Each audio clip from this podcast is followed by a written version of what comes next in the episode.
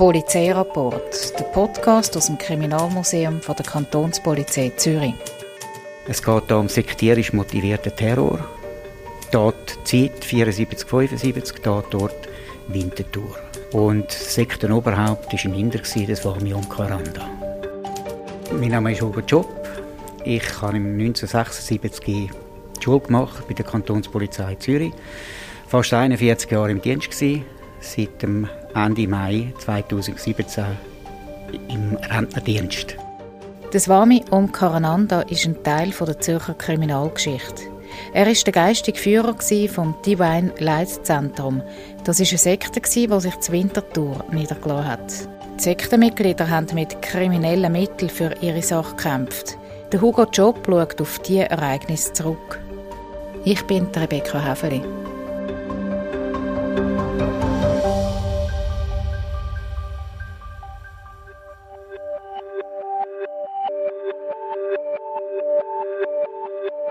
Die Sekte um den Swami Omkarananda hat in den 70er Jahren immer mehr Anhänger gefunden. Er war äh, ein Inder, der zu Gott einen Draht hatte, sagt er. Er hat die Leute an sich reissen. Er war ein richtiger Sektenführer. Die waren ihm alle. Sie hatten einen grossen Zulauf von der ganzen Schweiz, zum Teil aus dem Ausland auch oder aus der ganzen Welt. Er hat die Leute können überzeugen durch das Glauben an Bereitschaft zum Meditieren, Bereitschaft zum Verzichten auf gewisse Sachen. Also hat er die Menschen geholt und er hat einfach gesagt, wie gut das diesen Leuten geht, wenn sie an ihn glauben oder wenn sie auf das und das verzichten. Er hat sie in seine Gewalt gebracht. Soviel ich weiß, haben sie wenig geschlafen. Sie haben wohl gegessen, sie mussten arbeiten und vor allem eben haben sie meditieren.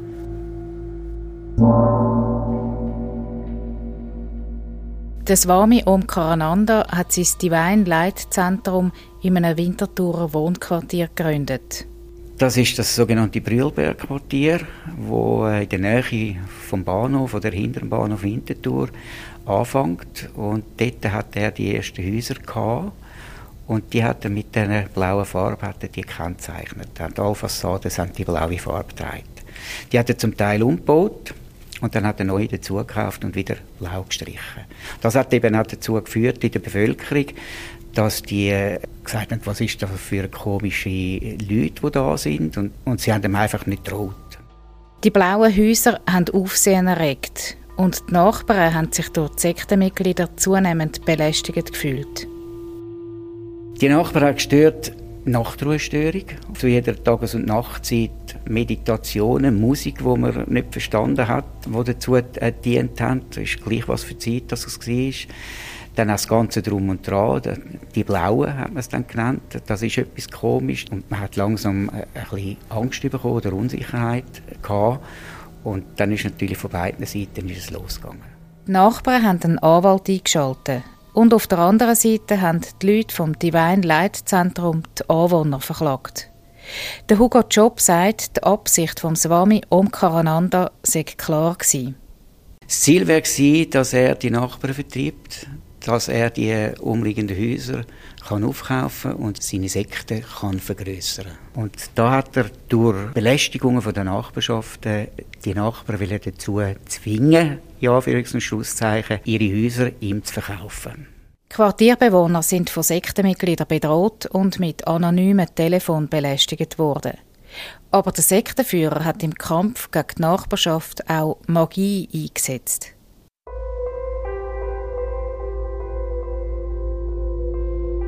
Dann ist, äh, haben sie äh, einen Guru einfliegen lassen, einen, einen zweiten Magier ist dann gekommen und der hat dann mit tierischem Blut die Rituale angeführt. An die Türen haben sie Verwünschungen geschrieben.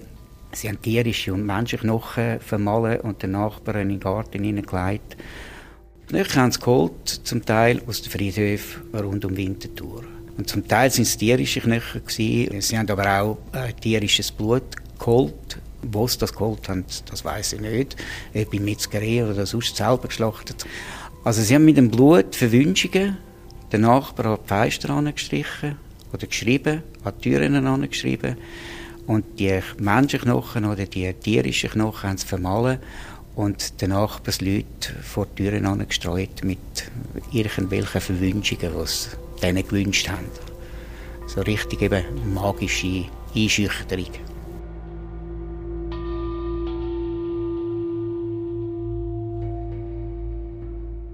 Die Polizei hat sich verschiedene Mal eingeschaltet und sogar der damalige Stadtpräsident hat versucht zu schlichten. Es hat aber auch Leute aus der Wirtschaft gegeben, die das Swami Om Karananda ganz direkt unterstützt haben.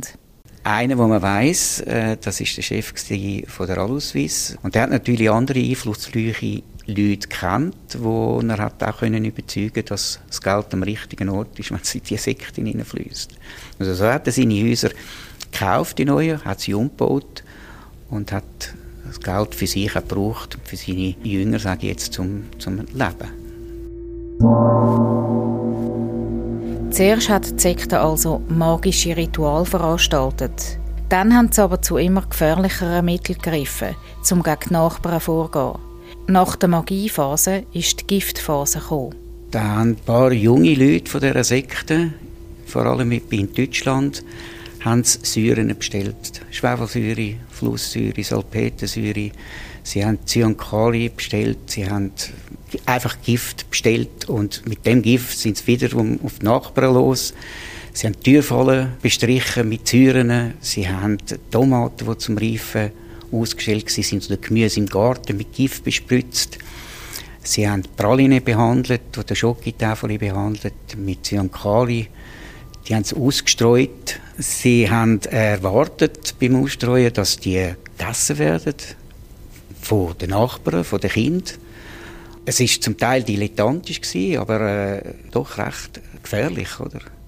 Es ist Gott sei Dank zu keinem Tötungsdelikt gekommen, aber es ist recht massiv dahinter gegangen. Im Weiteren hat ein 16-jähriger Bursch von dieser Sekte in Deutschland 2,4 Kilogramm Phosphengas bestellt. Und Phosphengas ist ein ganz starkes Nervengift, vor allem im äh, Zweiten Weltkrieg angewendet worden ist. Und 2,4 Kilo gelangt für einen grossen Teil der Stadt Winterthur zu vernichten.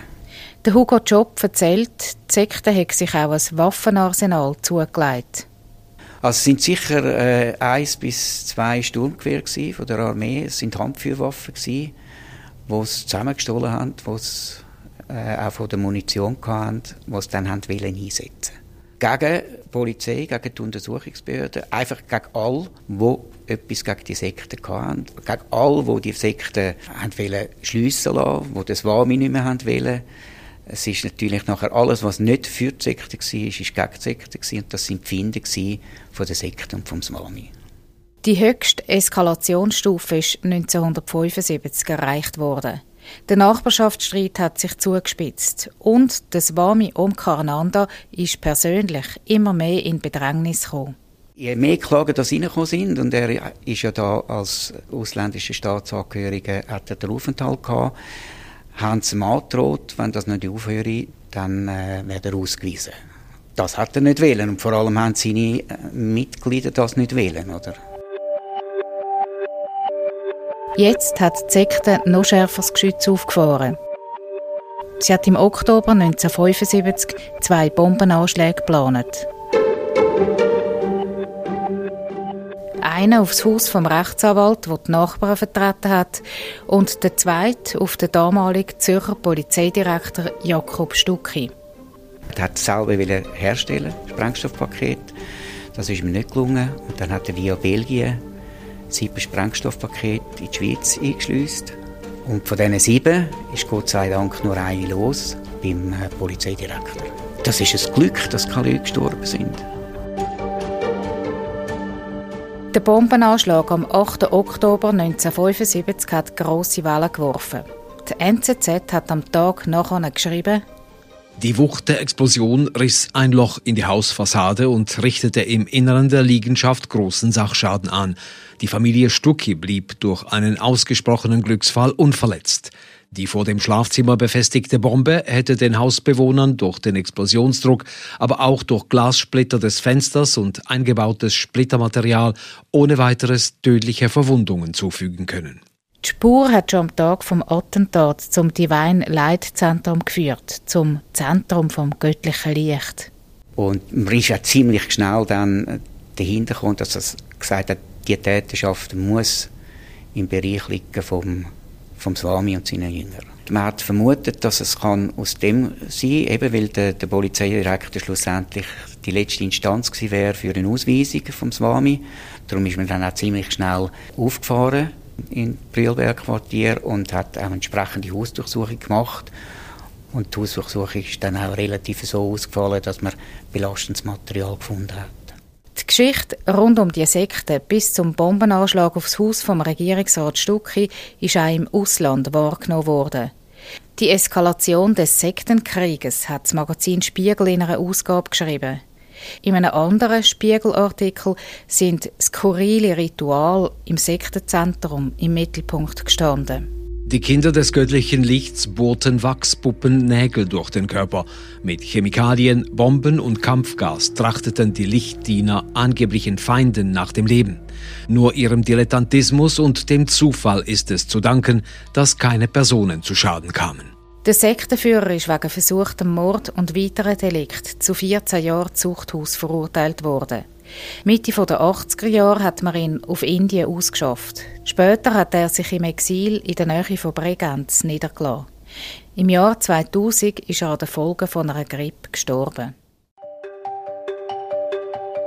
Der Hugo Job, der selber von Winterthur kommt, ist schon als junger Polizist mit dieser Sektengeschichte in Berührung gekommen.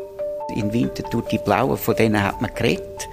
Und als ich dann im 76 zur Polizei gekommen bin, habe ich natürlich von den Untersuchungen her gehört. Und ich selber bin als junger Polizist, habe ich mal einen Nachtdienst müssen verbringen in so einer Baubaracke in der Nähe vom Haus vom Regierungsrat Stucki. Da habe ich mal einen Nachtdienst und ihn überwacht. Er ist ja nachher überwacht worden, wenn man gemeint hat, das sei noch nicht fertig. Wenn man Angst gehabt dass da allenfalls noch mal etwas könnte passieren